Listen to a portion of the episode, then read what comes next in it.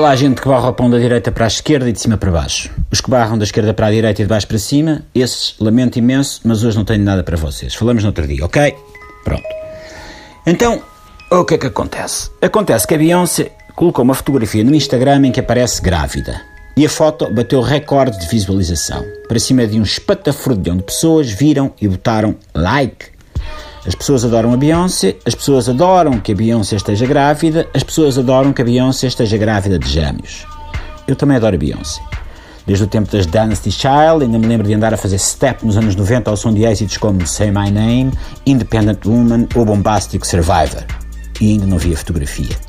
Eu ainda não vi, ainda não botei like. Como é que é possível? Isto fez-me repensar as minhas prioridades, a minha vida. Em que tipo de atividades andei envolvido que me absorvem ao ponto de me silenciarem o grito existencialista de ir ver a foto da Beyoncé grávida de gêmeos e botar um like? Que cotidiano é este que nos faz mirrar e perder de vista os nossos quereres, a nossa identidade? Parece-me óbvia a impossibilidade de nos afirmarmos no mundo atual de outra maneira que não seja pela opinião, mesmo que a não tenhamos. Há uma necessidade, quer orgânica, quer espiritual, de abraçar ou rejeitar seja o que for, de maneira a podermos dessa experiência retirar a nossa própria identidade. Quando nos vemos numa posição em que a azáfama do dia a dia nos leva até os grandes prazeres da vida, nomeadamente ver a fotografia da Beyoncé grávida de gêmeos, está na hora de nos colocarmos certas questões. Severas, mas necessárias.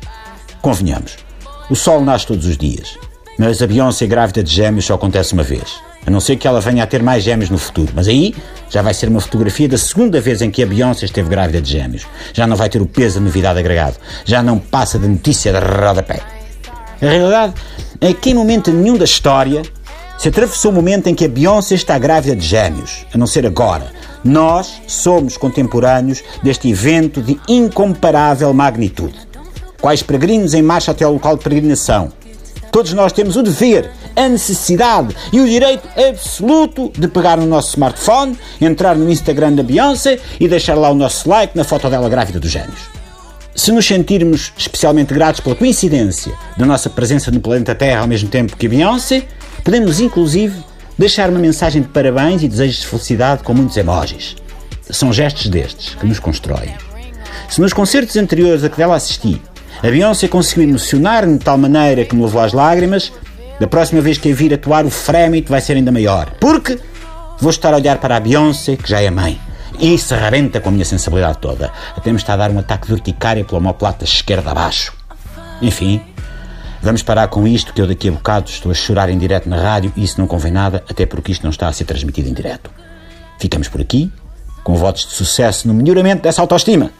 Abrandem aí na dose de Chagas Freitas, hein? Antes de deitar, nunca, hein? Bom, tchau.